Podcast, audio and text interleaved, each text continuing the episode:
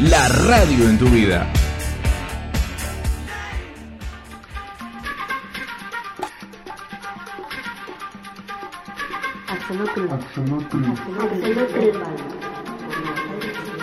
Axolotl Nerd Radio por Nuevos Aires FM 99.7.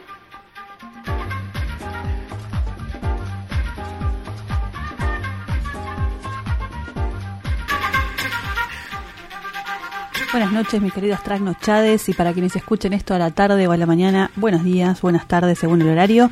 Quien les habla, Chinchilla, desde la cabina de la 99.7, nuevosairesfm.com.ar también. Y el teléfono para comunicarse es 221-355-0483. Bueno, hoy también, como siempre, vengo haciendo algunas encuestitas y se me ocurrió que podríamos seguir hablando de enteógenos. Siempre hablo en plural porque yo tengo una personalidad múltiple, no porque seamos muchos acá hablando al lado del micrófono, sino porque yo soy múltiple, nada más que por eso. Eh, y bueno, las encuestas salieron raras. ¿Por qué? Porque yo tiré la encuesta en mi usuario arroba silverchinchilla y salió un 64% de, hablemos de THC, y un 36% de, hablemos de LSD, ¿sí? O sea, claramente una, un, un, interés mayor por el THC. Y en el no me interesa no había nadie, o sea, a nadie no le interesaba. La gente que votó le interesaba alguna de las dos eh, propuestas. Sin embargo, en el usuario de Axolotl Nerd Radio había varios votos que eran, eh, que no me interesa directamente, y el resto era para LSD. Así que quedó repartidísima la encuesta, pero bueno, yo eh, tengo mayor cantidad de seguidores y mayor interacción en mi cuenta de Silver Chinchilla, que entiendo que alguno de estos que contesta alguna encuesta quizás esté escuchando ahora eh, lo que yo voy a decir, o que le interese, o que le interese aportar algo, porque también, digamos, sobre THC o sobre LSD hay mucha gente que sabe muchas cosas, ¿no? Eh, algunas por experiencia propia, otras por gente que, que conoce por profesiones que tienen, eh, por curiosidad también, eh, mucha gente curiosa en general. Eh, el grupo, por ejemplo, de Telegram, yo los, los, los identifico como gente curiosa, ¿no? Porque en general es gente que le interesa, qué sé yo, por ahí un nuevo asteroide, o una misión de la NASA, o una sustancia que hace no sé qué, o un material que hace no sé cuánto. Y entonces, bueno, eh, simplemente no es que sean todos ingenieros o físicos o qué sé yo qué, sino que, bueno, son gente curiosa que le interesa la ciencia y la tecnología. Así que vamos a estar hablando hoy de THC, ¿sí? Y la segunda encuesta que tiré eh, era un poco tramposina, ¿no? Porque yo tenía ganas de hablar de la luz, que es un tema que a mí me apasiona eh, desde el punto de vista físico. Y entonces lo que tiré fue Hablemos de la luz. La luz siempre se propaga en línea recta. Y bueno, alguna gente que ya me conoce los trucos, eh, era una pregunta tramposa, sinceramente. Pero bueno, algunos contestaron sí, no importa qué tipo de medio. Otros contestaron no, hay lugares donde se curva. El 50% contestó eso. Ni idea, hubo un par. Y me parece que es una pregunta tramposa. Eh, fueron también eh, un par de votos, o sea, el otro 20%. ¿sí? Así que mm, eh, sí, es una pregunta tramposa, eh, tiene que ver con muchas cosas. Y bueno, después de este temita musical les voy a empezar a contar qué onda la luz.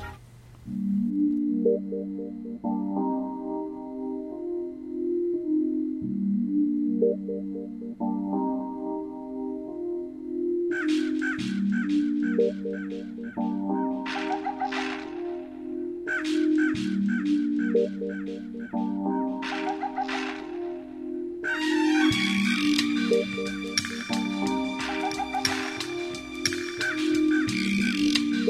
you.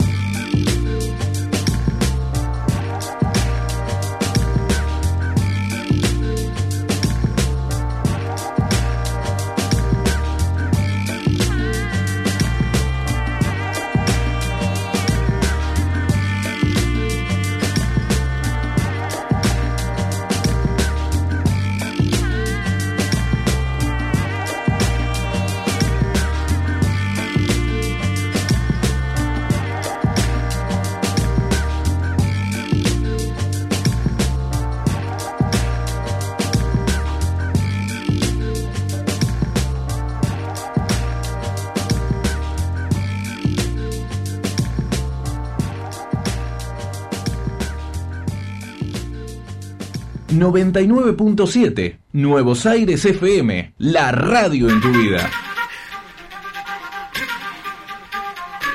Bueno, arrancamos con el programa de hoy hablando un poquito acerca de la luz. ¿Qué se puede decir acerca de esto? Porque yo lo que primero pregunté fue eh, si la luz curvaba su trayectoria, si podía ser en una trayectoria curva. Algunas personas dijeron que no y otras personas eh, se arriesgaron un poquito más a decir que puede ser. Bueno, era una pregunta bastante tramposa porque lo que hay que decir es que la luz se propaga en general por el camino más corto. Esto quiere decir que va a seguir alguna trayectoria dentro del espacio que le permita eh, hacer algo recto, ¿sí? Pero no siempre va a ser una trayectoria recta. ¿De qué depende que la luz vaya en trayectoria recta? Si, digamos, nosotros tenemos, por ejemplo, una lamparita o la luz del sol o lo que sea y, estamos en el aire, ¿no? La luz propagándose por el aire o por el agua, por ejemplo, si fuéramos un pez y estamos observando la luz de la luna, eh, digamos, esos medios son eh, isotrópicos, son iguales para todos lados. O sea, el aire, si bien tiene una composición que es muy poco denso, eh, no tiene grandes particularidades de, de, que para un lado sea distinto, sea más denso, sea menos denso, tengan distintas propiedades materiales. Es algo bastante homogéneo en general. Y si tenemos en el mar también, o en un río, o en lo que sea. Entonces, bueno, ¿dónde se curvaría la luz? Bueno, en primer lugar, si, si el medio, eh, digamos, es igual para todos lados, en los, X, en los ejes X y Z, la luz iría en una trayectoria recta, que es lo que menos le cuesta, ¿sí?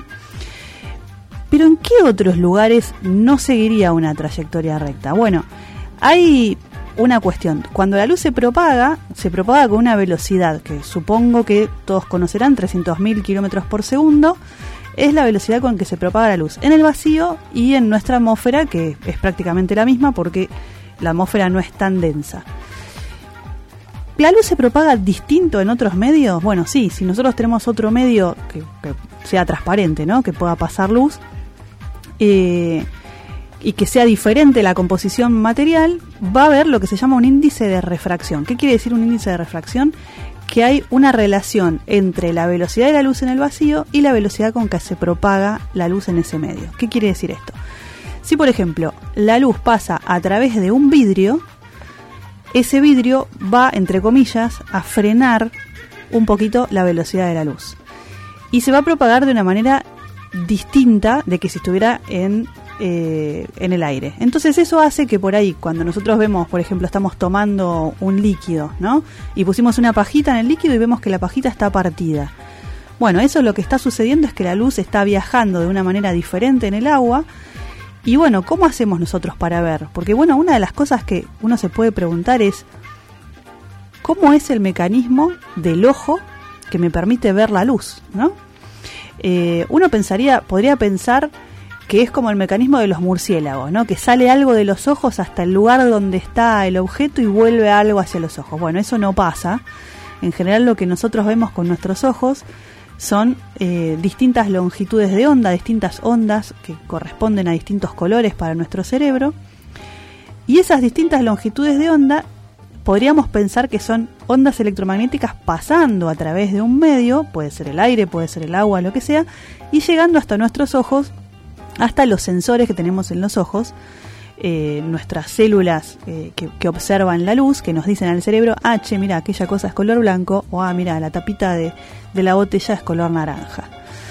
Entonces, ese mecanismo de ver también nos dice si bueno, si la luz se propagó determinado, de determinada manera, ¿dónde están los objetos? ¿no? Porque uno dice, bueno, si estoy mirando el objeto eh, y si yo observo una botella a tal, a tal distancia, Quiere decir que en esa línea recta yo puedo encontrar esa botella.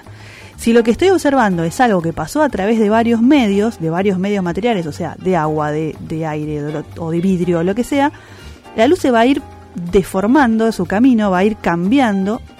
Hasta ahora los ejemplos que di todos en línea recta, pero en distintas líneas rectas. ¿sí? No solo una línea recta, sino que va a ir como una línea para un lado, otra línea para otro costadito, siempre buscando la trayectoria más corta ustedes tienen todos seguramente en la cabeza la imagen de Newton con un prisma donde aparece un rayito de luz, adentro del prisma se abre ese rayito de luz y después salen colores, ¿no es cierto?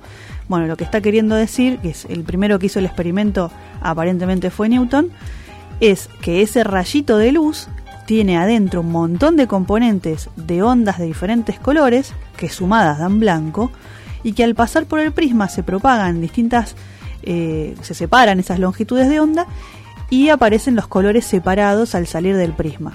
¿sí? Entonces, bueno, todos esos efectos de la luz, hasta ahora yo lo que mencioné son todas trayectorias rectas. ¿sí? ¿En qué momento se curva la trayectoria de la luz? Bueno, hay un momento muy particular que no está cerca de nuestra experiencia vital cercana, que es cuando estamos cerca de una estrella. Porque eh, cerca de un cuerpo muy, muy masivo, que tiene mucha masa, como una estrella, como un agujero negro, como, eh, qué sé yo, eh, una supernova o cosas por el estilo, todo el espacio-tiempo alrededor de ese objeto se curva. Sí, parece de ciencia ficción, pero no lo es. Todo lo que nosotros pensamos que, bueno, si yo camino para allá 10 metros, se va, voy a estar caminando en línea recta, si yo me paro al lado de una estrella y empiezo a caminar esos 10 metros, voy a estar haciendo una trayectoria curva. Es totalmente contraintuitivo, uno es como que no lo puede entender, pero todo el espacio-tiempo se curva y por lo tanto la luz también. ¿Por qué existen los agujeros negros, por ejemplo? ¿Qué, ¿Qué, es lo que aparece como agujero negro? ¿Por qué es un agujero y por qué de color negro? Bueno, es un objeto tan, pero tan, pero tan masivo con tanta masa que la curvatura del espacio-tiempo es de tal manera que la luz no sale. ¿sí? O sea, si fuera una estrella, que una estrella eh, emite luz, o sea, tiene un montón de procesos por los cuales está transformando un elemento en otro y emite determinada luz, bueno, en un agujero negro ya es tanta la cantidad de masa que esa luz no escapa de ese lugar de espacio-tiempo porque es tan curvo que la luz se queda adentro. ¿sí? Así que bueno, ese fenómeno que es ajeno a nuestra experiencia humana, ¿sí? es, eh, es algo que se puede observar y por supuesto hay un montón de gente estudiando este tipo de cosas, astrónomos, físicos e incluso bueno, gente que hace modelos matemáticos de esto. Eh, bueno, ¿a qué se puede, digamos, anexar o, de qué manera lo podemos entender en nuestra vida cotidiana? ¿Cómo podemos hacer para que la luz se curve sin el truquito de que va en varias trayectorias rectas doblando. ¿En qué otro lugar puede haber luz propagándose, rebotando y haciendo cosas raras? Bueno, en este momento eh, muchos de ustedes me están escuchando por internet. Eh, algunos en Spotify, otros por ahí en, en nuevosaires.com, nuevosairesfm.com.ar. Y eso va a través no solamente del aire, como sería la radio, la 997, sino que va a través de una fibra óptica. ¿Qué hay adentro de una fibra óptica? ¿Cómo funciona una fibra óptica? Bueno, básicamente una fibra óptica, se imaginarán que es un caño de luz. ¿Cómo es que yo tiro ahí a luz? ¿Es lo mismo? Yo pongo la linterna ahí en la fibra óptica y estoy transmitiendo radio. ¿Cómo hago yo para transmitir radio a través de una fibra óptica? ¿Cómo hago para mandar una imagen de televisión?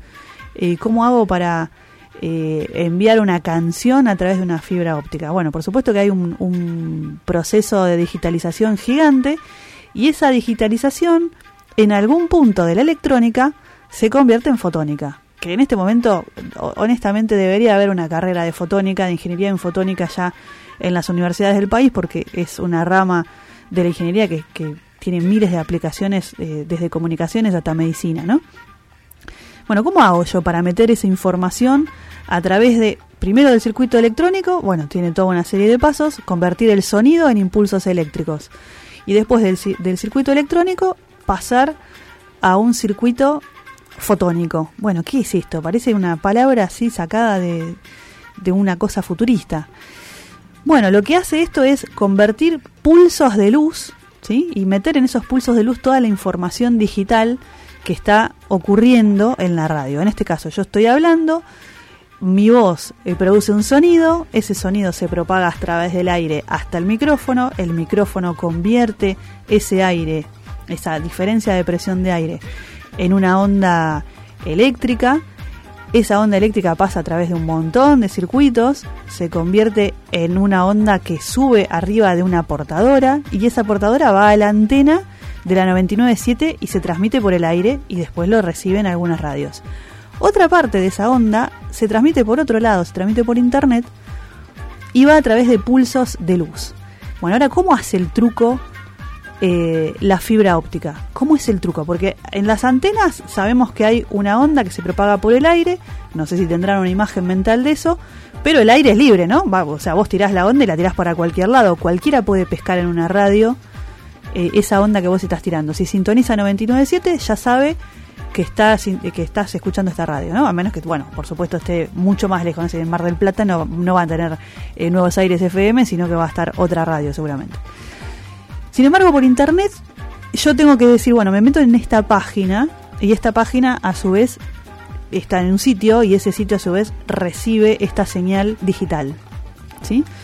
Bueno, dentro de esa fibra óptica está el núcleo, que es donde propiamente está pasando la luz, y lo que hace la luz no es otra cosa que rebotar contra las paredes frenéticamente y darse paso hasta llegar a alguna parte. ¿Cómo hace esto entonces? Entra la luz y se refleja en una parte de la fibra, rebota, se refleja en la parte de enfrente de la fibra, rebota, rebota, rebota, rebota. Todos esos rebotes se llaman reflexión, ¿sí? Y esos rebotes son los que transmiten la información hasta el final de la fibra, ¿sí? Por supuesto, como hoy me dijo un alumno muy piola, eh, con cada rebote se pierde un poquito de energía. ¿sí? Cada vez que la onda se refleja, algo se transmite al otro medio. Porque ¿dónde se está reflejando? La fibra óptica tiene dos partes, tiene el núcleo y tiene un recubrimiento. Y ese recubrimiento, y ahí es donde iba la curvatura de la luz, puede tener un índice de refracción no solamente distinto del de núcleo, que lo tiene que tener, sino que puede ser variable. Puede ser que la velocidad de la luz varíe adentro de, esa, de ese recubrimiento del núcleo de la fibra óptica. Entonces estaría rebotando, cuando llega a reflejarse, se refleja en línea recta, rebota de nuevo en línea recta, pero la parte que quizás se transmitió al otro lado se está curvando por un índice de refracción que va cambiando a medida que la luz penetra en el material. O sea, no es que va variando, no es, no es un índice de refracción que varíe en el tiempo, sino que está variando en el espacio donde está eh, la fibra. Si es una composición, imagínense una fibra, un plástico, un caño de plástico. El centro del caño de plástico es todo igual y el, eh, digamos, el borde de ese plástico tiene un índice de refracción diferente, la velocidad diferente. Entonces esa curvatura, esa, esas pequeñas rectas, podemos pensar que se transforman en una curva. Así que bueno, sí, era una pregunta tramposina y bueno, espero que hayan entendido algo de la explicación de las fibras ópticas, ¿sí? Pero así, a través de Internet, y es todo lo que estamos haciendo en este momento, eh, se transmite esta información digital y la gran mayoría de las cosas que estamos haciendo hoy, porque casi todo pasa por Internet. Así que bueno, si quieren dejar algún mensajito, 221-355-0483 el WhatsApp, y si no, por arroba silverchinchilla o arroba axolotl nerd radio. Nos vamos a una pausa. Es la hora 030 minutos. Somos Nuevos Aires FM, la radio en tu vida. La temperatura 19 grados, 4 décimas. La humedad 62%. Estés donde estés, escúchanos en www.nuevosairesfm.com.ar.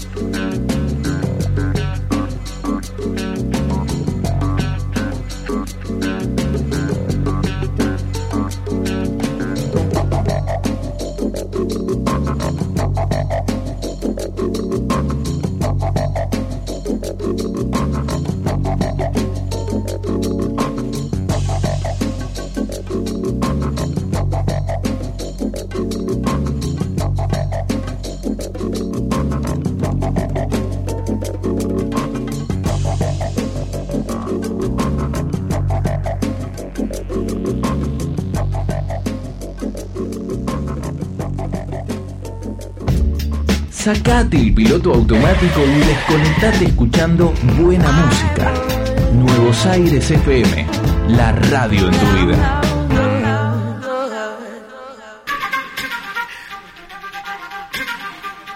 Bueno, seguimos en Axoloto en la radio y ahora nos toca un temita, no sé si controversial o no, pero es el tema del cannabis y el THC. Eh, bueno, hubo, como ya les comentaba, hubo bastante gente que votó por THC y gente en la cuenta de Axolotl en la radio que no le interesaba el tema directamente o que le interesaba el otro que era el LCD. Así que bueno, no sé, quedará para una próxima emisión el LCD eh, y bueno, todos sus efectos y demás. Bueno, lo primero que tengo que decir del THC es básicamente que es uno de los componentes que, que, uno consume cuando consume marihuana, pero que dentro de la marihuana hay otro componente más que se llama CBD, ¿no? Y que hay bastantes eh, diferencias entre eh, el THC y el CBD, ¿no? Para empezar, la situación legal del CBD y el THC son bastante diferentes. Eh, les cuento que depende del país donde nos encontremos. Hasta diciembre de 2020 la legislación de cada país partía de la Convención Única sobre Estupefacientes de Naciones Unidas de 1961. Y esto en 2020 cambió. La comisión eh, reclasificó el cannabis, ¿sí? Y siguiendo recomendaciones de la Organización Mundial de la Salud, eh, votó a favor de sacar el cannabis de la lista, que para que les den una idea, estaba al mismo nivel de peligrosidad que la heroína, ¿no? O sea, convengamos que nada, son cosas muy diferentes. Eh, y bueno, siempre y cuando su consumo fuese con usos medicinales. Entonces hay ahora una especie de nebulosa entre qué es un consumo medicinal y qué es un consumo recreativo o qué es un consumo, eh, no sé, preocupante o ilegal o lo que sea, ¿no? Hay un montón de, controversia acerca del tema, incluso eh, si se debería despenalizar completamente o si se debería regular, o sea, regular a ver, esto ya es una opinión completamente personal, ¿no? Eh, al regular algo aparecen un montón de cosas, aparecen organismos gubernamentales que regulan determinada calidad y qué sé yo qué, y aparecen impuestos también, ¿no es cierto? Aparecen impuestos y una tajada interesante, así que debe haber habido una controversia bastante interesante. Bueno, ¿cómo se obtiene el THC? ¿Qué es lo que hay que hacer para eh, tener THC? ¿Qué es lo que sucede? Bueno, hay un proceso que se llama descarboxilación. Yo lo leí porque nunca me sale ese maldito nombre. ¿Y qué es esa palabra? Que es una palabra bastante horrorosa, ¿no? Eh, bueno, tiene que ver con cocinar o con hornear o con hacer un proceso que tenga elevada la temperatura de la planta, ¿no? Entonces, el cannabis se compone con un montón de, de cientos de cannabinoides, ¿sí? de distintas sustancias y el THC y el CBD están en forma de ácidos carboxílicos. Entonces tienen THCA y CBDA, ¿sí? Bueno, entonces cuando calentas esa sustancia, ese ácido libera una molécula de dióxido de carbono, que es la descarboxilación o activación. ¿Y qué pasa con eso? Bueno, se convierte en THC y en CBD. Entonces, ¿cómo se hace para descarboxilar la marihuana? Bueno, hay dos, de, básicamente dos maneras de, de descarboxilar. Una manera es prender fuego a la hoja, ¿no es cierto? O sea, fumar, eh, hacer un atadito y fumar esa, esa hoja, ese, bueno, en ese caso sería la flor, eh, bien eh, picadito o lo que sea, y prenderlo fuego y que ese proceso sea por medio de la combustión. El otro proceso es la cocina, ¿sí? O sea, una, digamos, calentándolo lentamente y ingerirlo, ¿no? Entonces eh, entra a nuestro organismo no por el lado de los pulmones, sino por el lado del estómago. Entonces hay una cuestión bastante importante y que es que eh, este THC no se disuelve en agua, o sea que nosotros no podemos meter, eh, disolver la, o sea, hervir una hoja y que nos dé cannabis, porque no se va a disolver la molécula, tiene que ser en algún medio que sea oleaginoso. Puede ser entonces un aceite o puede ser una manteca, ¿sí? Y de esa manera se puede cocinar eh, con THC. Bueno, entonces, ¿cuál sería la diferencia entre estas moléculas que entran a nuestro organismo, entre el CBD y el THC, ¿no? Bueno, básicamente tienen cosas diferentes, tienen efectos completamente diferentes. Si hablamos de marihuana medicinal, eh, la, medicinal también se puede fumar, vaporizar, comer o consumir como un extracto líquido. ¿sí? Las hojas y los brotes de marihuana contienen sustancias eh, entre los que el THC eh, que afecta al cerebro y cambia el estado de ánimo o de conciencia. entonces, ¿qué puede, ¿para qué puede servir? Puede servir para aliviar el dolor, puede servir para controlar náuseas y los vómitos y puede servir también para hacer que una persona sienta ganas de comer. ¿sí? Por ejemplo, las personas que tienen enfermedades que les inhiben el apetito, bueno, una manera medicinal de hacer esto es eh, consumir marihuana, porque te va a abrir el famoso bajón, ¿no? Cuando uno termina de, consumir marihuana, que le da mucha hambre, bueno, una de las cosas es que te des ganas de comer. Bueno, algunos estudios demuestran que la marihuana podría aliviar síntomas en personas que presentan esclerosis múltiple, enfermedad de Crohn, enfermedad inflamatoria intestinal y epilepsia. ¿sí? Eh, algunos padecimientos médicos, eh, digamos, se, presentan como, como, una especie de paliativo, ¿no? Eh, las afecciones que la marihuana puede tratar varían de un estado al otro, de, o sea, de, cómo se trata la, marihuana, y sería que las, más, las enfermedades más comunes son el cáncer, el SIDA, convulsiones epilepsias y, y epilepsia, glaucoma, dolor crónico grave, náuseas graves, pérdida de peso y debilidad extrema, espasmos musculares severos y esclerosis múltiple. ¿Eso ya lo habíamos dicho arriba? Sí, lo habíamos dicho arriba. Bien. Por supuesto tiene efectos secundarios, ¿sí? Eh, puede haber un aumento de latidos cardíacos, mareos, tiempos de reacción lentos o somnolencia y una fuerte sensación de alegría o bienestar, pérdida de memoria a corto plazo, problemas para concentrarse, confusión, que bueno, algunos de estos efectos secundarios a veces son divertidos o la gente la busca más que como algo medicinal, como algo recreativo. ¿Quién no debe usar marihuana medicinal? Porque eh, parecía que como es alguna planta, como la cultivé yo, es todo eh, natural y qué sé yo qué, no va a interactuar con mi cerebro, ¿no? sí, interactúa y de manera fuerte porque nuestro cerebro tiene receptores para los cannabinoides. Eso es lo más fascinante. No es que eh, es un tóxico para, nuestra, para nuestro cuerpo, sino que en nuestro cuerpo hay receptores de THC, o sea que hay receptores que identifican la molécula de THC y pasa algo con nuestro cuerpo, ¿no? Es, es algo bastante eh, notable, incluso hay una teoría acerca de eso, que es la del mono drogado, ¿no? Que, dicen algunos que eh, cuando los monos descubrieron eh, bueno, este y otros enteógenos, fue cuando empezaron a evolucionar y su cerebro cambió, porque tenía, empezaron a tener receptores y empezaron a tener ideas creativas y demás. Bueno, es una teoría como tantas otras. ¿Quién no debe usar marihuana medicinal? Bueno, obviamente personas que presentan enfermedades cardíacas por esta cuestión de los latidos cardíacos rápidos, mujeres embarazadas, las pobres mujeres embarazadas no pueden hacer absolutamente nada, yo creo que hasta ni leche pueden tomar, eh, y personas con antecedentes de psicosis. Esto, este último ítem es bastante importante, eh, porque bueno, muchas veces se dice, bueno, eh, está medio loco, más vale que se fume algo, que se tranquilice, que yo. Bueno, a veces puede eh, generar justamente el estado contrario, ¿sí? Porque puede pasar eh, que, bueno, esa, esa, ese antecedente de psicosis le genere una paranoia o le genere directamente un, un ataque psicótico, ¿sí? O sea, una percepción de la realidad distorsionada que, bueno, puede llegar a ser violenta para sí mismo o para terceros, ¿sí? Entonces, muchísimo cuidado cuando por ahí en una fiesta que de muy buena onda te ofrecen un brownie, ¿no? Y son los brownies verdes, está todo bien, está todo bien. Bueno, fíjense quién consume esos brownies verdes y si esa persona tiene algún antecedente eh, relacionado con psicosis, o sea, enfermedades mentales graves, ¿sí? diagnosticadas, que quizás tengan eh, medicación psiquiátrica y que pueda interactuar con este THC de una manera eh, no muy copada, ¿sí? O sea, que, por un brownie termines internado por una psicosis no está bueno, ¿sí? Y con esto digo, como siempre, no es que quiera asustar a la gente, simplemente que digo que las cosas, cualquier sustancia, en mayor o menor medida, puede hacernos muy bien o puede hacernos muy mal, ¿no? Entonces, en este caso, bueno, ese es el límite en el cual eh, la marihuana pasa a ser un peligro, ¿sí?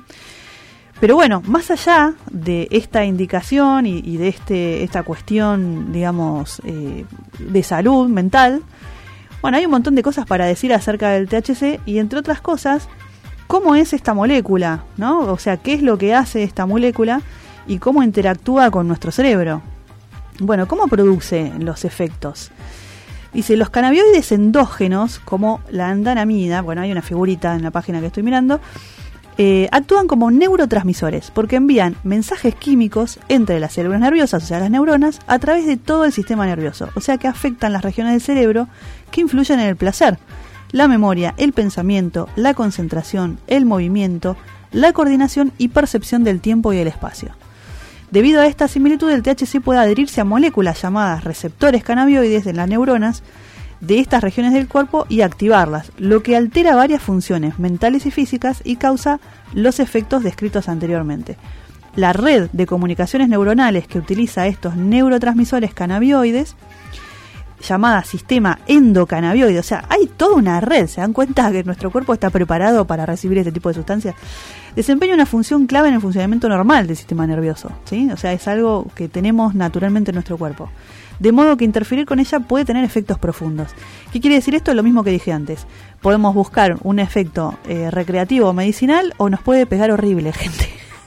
Porque estamos interactuando con nuestro cuerpo a nivel eh, fundamental, ¿sí? Em, bueno, la marihuana tiene un montón de, interacciones y entre otras cosas hay diferencias por ahí entre cómo es, digamos, otra sustancia que está dentro de la marihuana, que es el CBD, y son eh, dos compuestos químicos principales que se encuentran en el cannabis. Aunque ambos cuentan con la misma estructura molecular de 21 átomos de carbono, 30 átomos de, hidrógeno y 2 átomos de oxígeno, hay una ligera diferencia en la disposición de los átomos. Bueno, esta eh, disposición de los átomos genera que la molécula sea diferente y por lo tanto los efectos en el cuerpo también son diferentes. Eh, entonces, ¿de qué manera si la diferencia entre THC y CBD básicamente radica en los efectos dados por ambas sustancias. Y aunque el CBD no implica la acción psicoactiva peculiar en el THC, todavía contribuye a tener los mismos beneficios terapéuticos que tiene eh, el, THC en el cuerpo. ¿sí?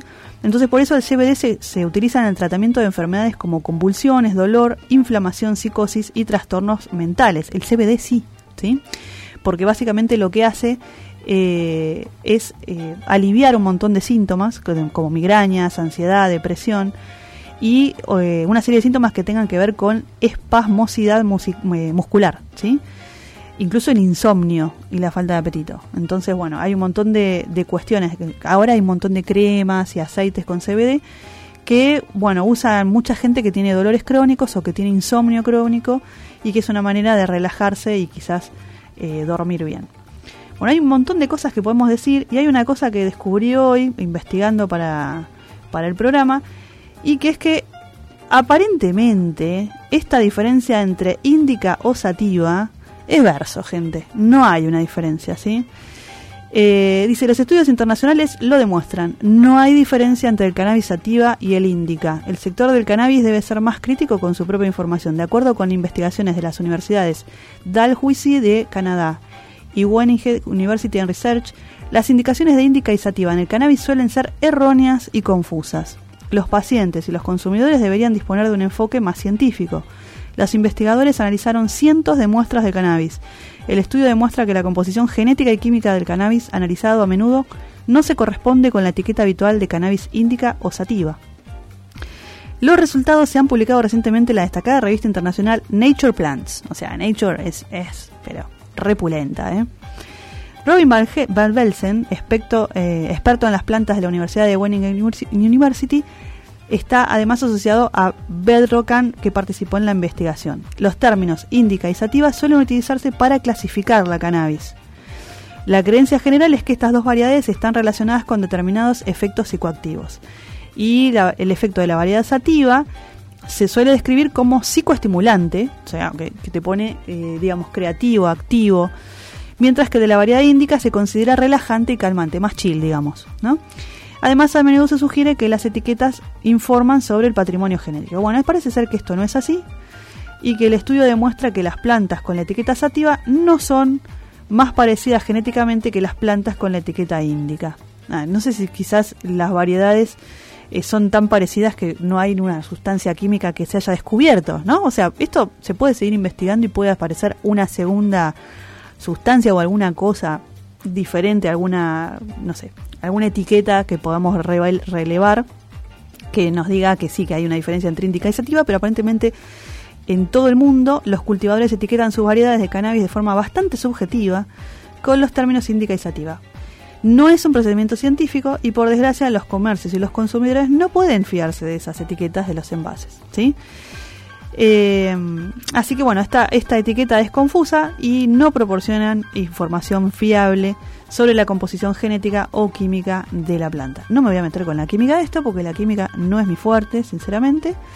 Así que bueno, vamos a cerrar acá el tema. Hay un montón para hablar, ¿sí? Así que si en la semana escuchan el programa y quieren aportar algo, con muchísimo gusto voy a agregar información, pero ya se nos ha ido el tiempo de una manera descomunal. Así que nos vamos a ir con un temita musical y volvemos para el cierre con información importante.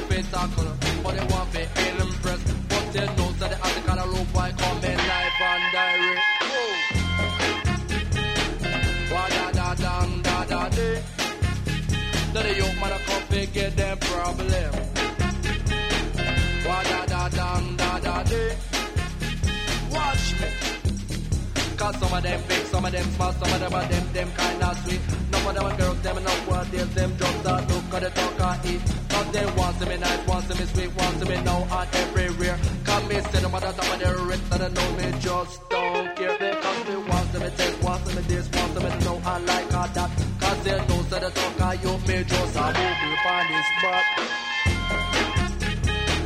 Da-da-da-da-da-da-da-da. Then the young man just a give them problem.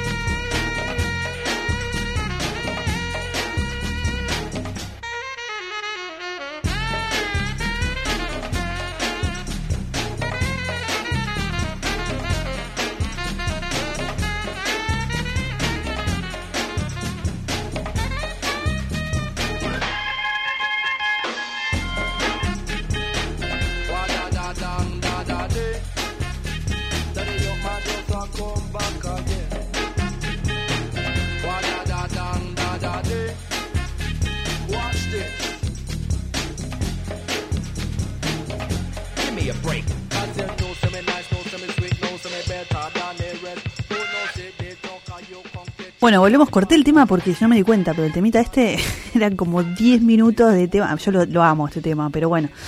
Eh, hoy estuvimos escuchando eh, Bohemian Sunset de Jazzanova, Fluid de Gesto Funk y esto se llama Tuca Youth Reading de US3. Bueno, todo esto, toda esta info eh, yo la subo siempre a Spotify, ¿sí? En la descripción del programa siempre pongo los temitas que aparecen en el, en el programa. Y bueno, ¿cuál es la información importante que tengo que pasar? Porque parece así como muy misterioso, ¿no? Bueno, les cuento que Pórtico Encuentro de Ciencia Ficción lanzó la convocatoria para la quinta antología de cuentos de ciencia ficción de Pórtico. Se llama Tras la tormenta y es el tema es ecofuturismos. Las bases de la convocatoria la pueden encontrar en la página Pórtico Encuentro de Ciencia Ficción y también en Pórtico Sci-Fi SCI FI en Instagram. Y dice así, el reloj está corriendo, el clima y el planeta están cambiando. Estos cambios pueden ser pueden parecer inevitables, indeseables, irreversibles o provocados, o quizás no lo sean. Las preguntas que nos hacemos son, ¿podemos o queremos intervenir en estos cambios? ¿Qué pasaría si lo hacemos? En esta convocatoria te invitamos a contestar estas y otras preguntas con historias, con relatos que exploren los ecofuturismos, esas visiones marcadas por la importancia del clima, los ecosistemas y las relaciones que establecemos con todo lo que nos rodea, la naturaleza de la cual somos parte. La ciencia ficción tiene viejos y nuevos clásicos sobre el tema. Duna, Las Torres del Olvido, El nombre del, el nombre del mundo es bosque, Náusica, El Rey del Agua. Pero todavía hay mucho por pensar y especular. El reloj está corriendo. Si se animan, manos a la obra. Esperamos sus historias hasta el 31 de diciembre. Los cuentos seleccionados se darán a conocer el 1 de febrero de 2023 para comenzar el proceso de edición. La antología será presentada en el evento Pórtico Encuentro de Ciencia Ficción. Acá tengo que agregar una noticia importante y es que Pórtico Encuentro de Ciencia Ficción se va a realizar eh, aproximadamente en mayo del año que viene en, la Facultad de Ingeniería de la Universidad Nacional de La Plata, probablemente en junio, digo probablemente porque estas son fechas todavía a definir, pero son cosas que estuvimos hablando con la organización, en junio del año que viene también en UTN Córdoba, Regional Córdoba, y estamos en tratativa de ver si se hace de nuevo en la Facultad de Letras de la, de la Universidad de Cuyo, en Mendoza. Así que bueno, estaría presentado en tres lugares del país bastante importantes. Y bueno, las bases para este concurso que las encuentran en la página de Pórtico Encuentro de Ciencia Ficción serían las siguientes. Características son cuentos inéditos y escritos en castellano, con una extensión de mil a tres mil palabras. Si son novatos y nunca hicieron un cuento, en el Word hay un contador de palabras, así que pueden darse una idea más o menos de cuánto lleva. Digamos que son unas de 3 a 6, 7 páginas. Si es mucho más largo, no lo vamos a aceptar.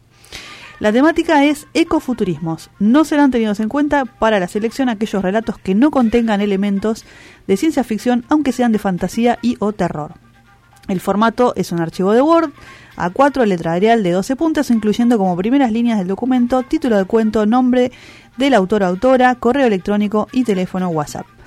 Deben enviarse a pórtico.encuentro.gmail.com con el asunto convocatoria tras la tormenta Ecofuturismos. Los relatos seleccionados pasarán por un proceso de edición que puede incluir o no correcciones y trabajo con los autores.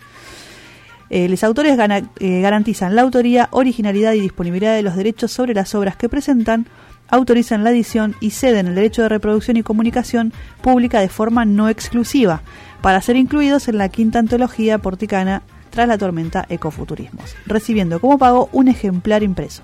La antología se imprimirá solventada mediante una preventa de ejemplares a precio promocional. Esperamos tu cuento. Y bueno, eh, si quieren, eh, la imagen que está puesta acá eh, es una imagen también generada por inteligencia artificial que no sé si les dije, pero es el, en este momento es el vicio más grande que tengo, hacer imágenes con inteligencia artificial. Llego a mi casa, tengo cinco minutos y me pongo a hacer hadas alien, eh, imágenes de Dune, bueno, todo lo que se te pueda ocurrir en inteligencia artificial. Bueno, nos estamos despidiendo y espero que estén escuchando este programa ahora y si no, eh, que lo estén escuchando en Spotify. Siempre se pueden comunicar a la radio o bien mandame un mensajito a través del Instagram arroba silverchinchilla y arroba radio. Hasta luego y tengan buena jornada.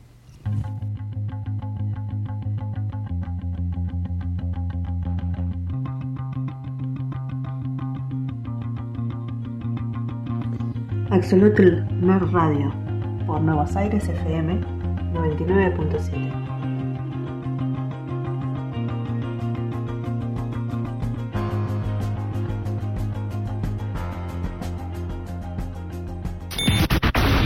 Nuevos Aires FM 99.7 MHz. Las 24 horas del día, en vivo, somos la radio en tu vida.